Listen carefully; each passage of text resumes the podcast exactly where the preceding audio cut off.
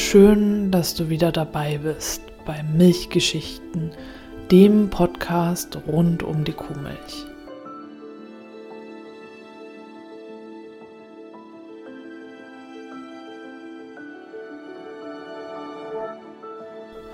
Ich bin Stefanie und ich nehme dich mit in die Zeit nach dem Zweiten Weltkrieg, die Nachkriegsjahre in Deutschland.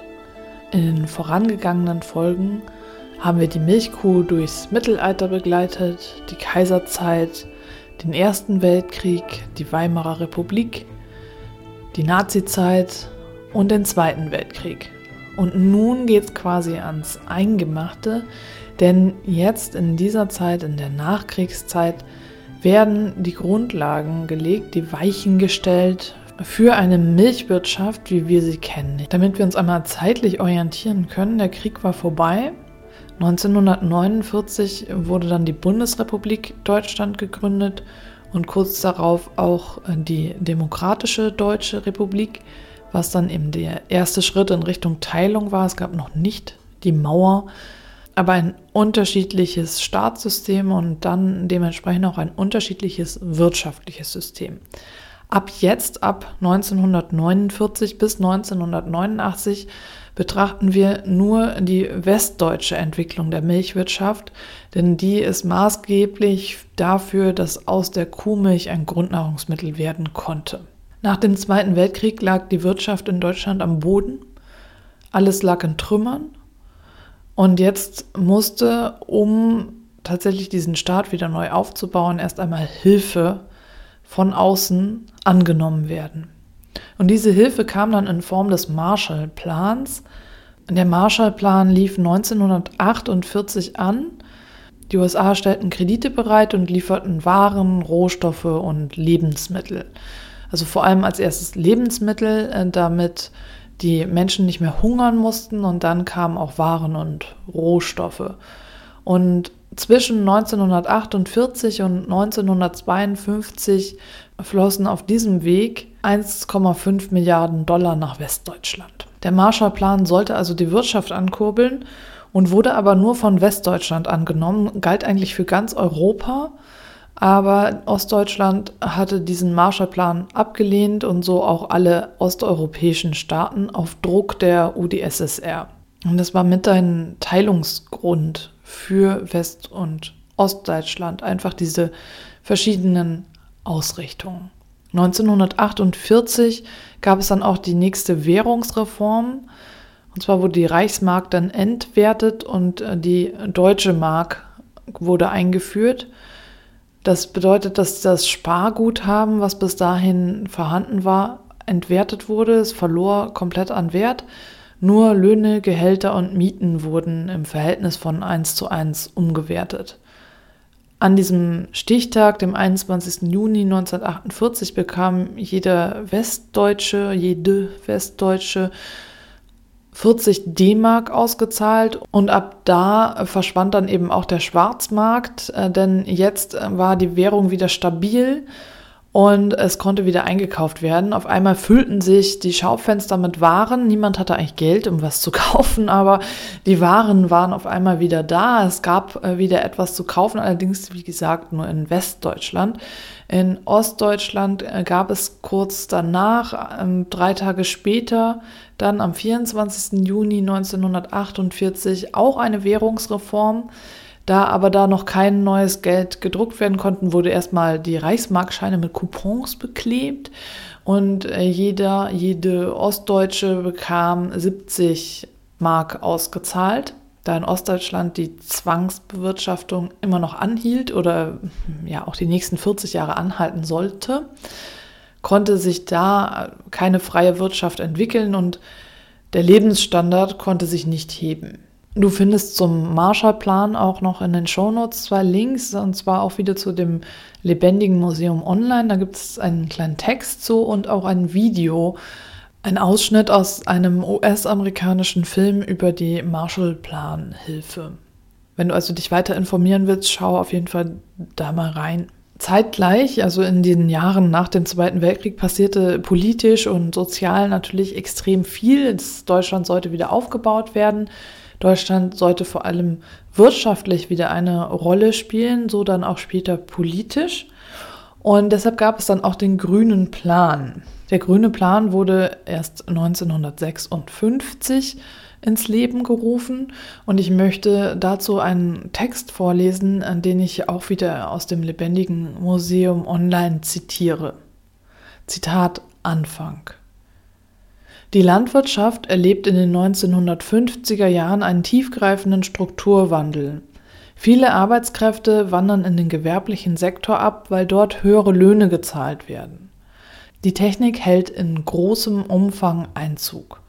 Nur große Höfe können noch rentabel wirtschaften. Kleine Familienbetriebe geraten dagegen ins Abseits. Trotz staatlicher Schutzpolitik sind die bäuerlichen Einkommen bedroht.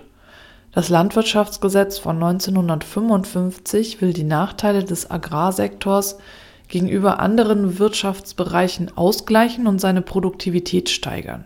Im grünen Bericht gibt der Bundesernährungsminister seit 1956 alljährlich Auskunft über die Entwicklung und Lage der Wirtschaft. Dieser wird ergänzt durch den grünen Plan, ein Förderprogramm für die Landwirtschaft.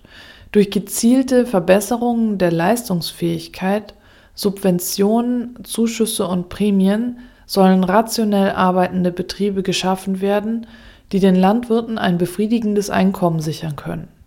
Als zusätzliche soziale Maßnahme wird 1957 die gesetzliche Altershilfe für Landwirte eingeführt.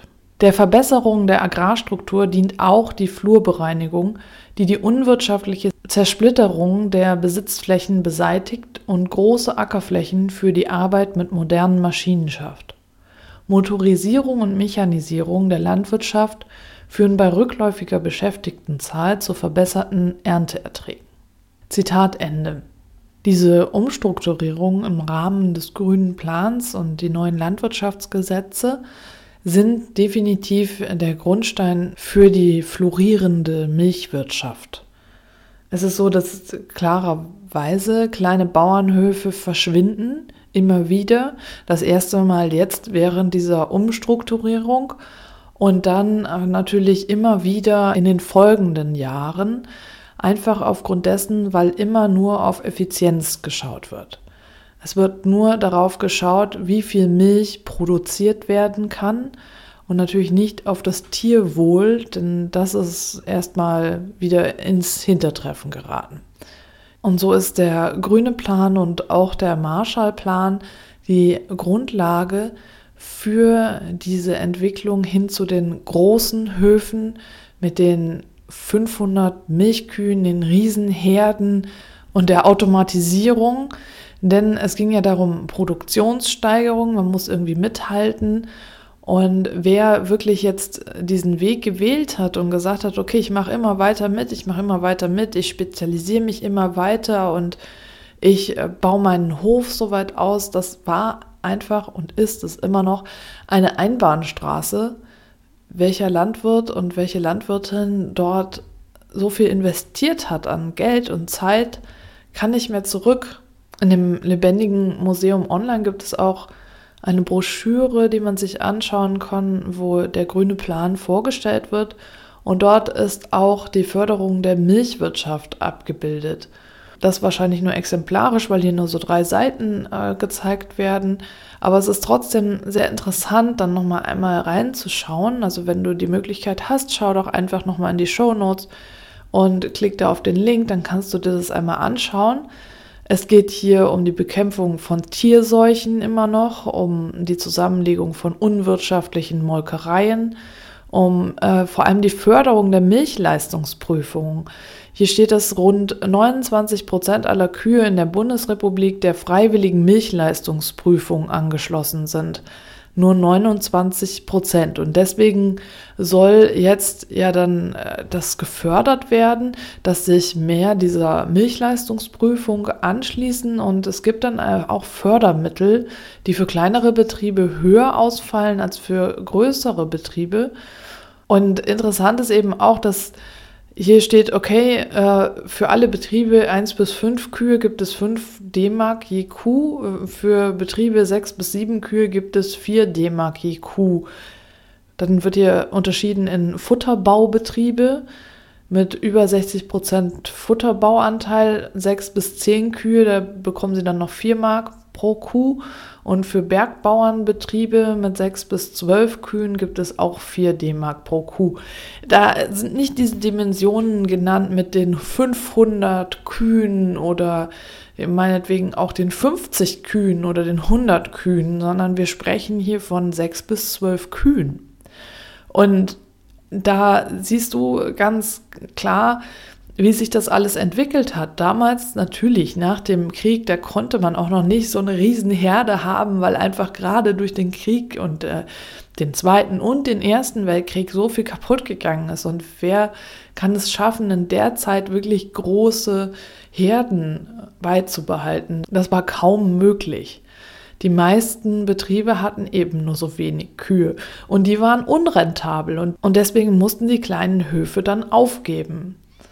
Hier wird dann auch noch gesprochen von Kühleinrichtungen für Milcherzeuger, Silobau und natürlich kommen wir auch später in einer Folge nochmal drauf, die Bereitstellung von Trinkmilch in Schulen.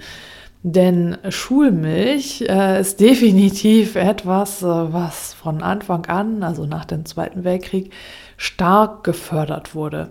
Hier steht auch, der Förderungsbeitrag für Schulmilch beläuft sich auf 6 Millionen D-Mark. Und ich zitiere hier auch noch mal einmal.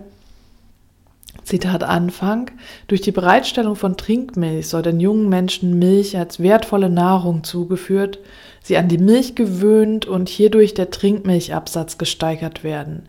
Schüler und Schülerinnen im Alter von 6 bis 14 Jahren können an der Schulmilchspeisung teilnehmen. Zitat Ende. Die Schulmilch ist definitiv ein Grund, weswegen heute so viele Menschen aggressiv darauf reagieren, wenn man ihnen die Milch wegnehmen will.